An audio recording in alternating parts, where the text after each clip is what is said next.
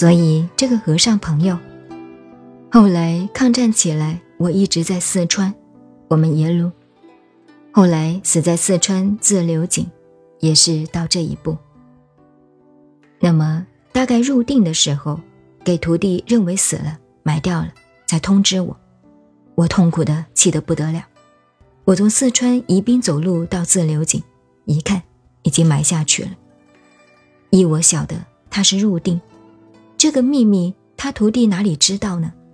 因为他定很难，他就告诉我，最近得了一个秘方，道家的，用外物，用药使自己得定。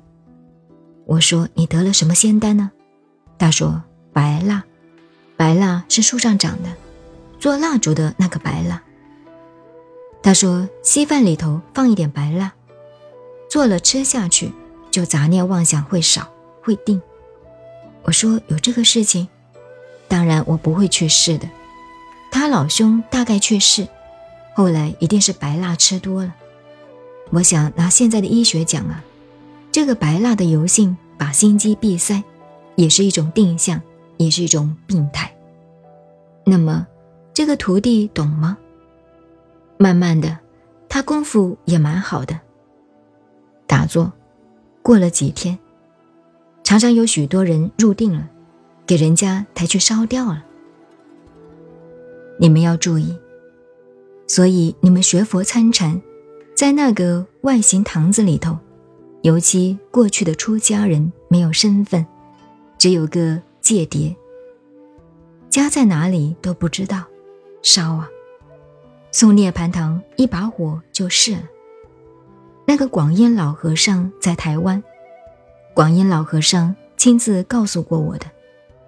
他说，在福建鼓山，他入定，在洞里头六七天不出来，和尚要抬去烧了，刚好红衣法师到了。他说：“红衣法师救我一命啊！”红衣法师说：“你们干什么？”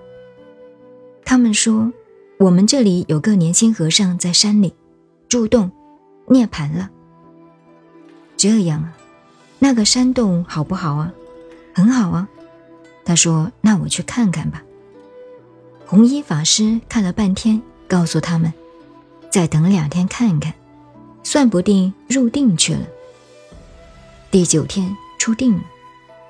假使不是红衣法师一挡，我第六天就被他们烧掉了。所以他很感谢红衣法师。所以你们要注意哦。所以，出家人修禅定，这个东西身边一定要带。有时候入定，怎么都出不来的，只要这样，在他耳边一敲就出定了，他就晓得南怀瑾还在禅堂里，要我出来了。他嘛知道了，所以这个很重要。一方面带好这个好化缘嘛，没有饭吃，站在门口叮一敲。饭就来了。刚才讲到，我跑到自流井，这一辈子这件事情我没有做好。好朋友啊，最好的朋友，在他坟前一拜，跟日本人在打仗的时候，假使有一天胜利，我回到浙江去，一定要把你的骨灰，把你骨头烧了带回去。后来我回来也没有再去。所以还欠他。不过他跟我来了，跟我来会投胎来，一转身就迷掉了。哪里有这个本事？这些账我都知道的，是我的什么人我都知道。好，所以讲到岳西法师，我就知道这个人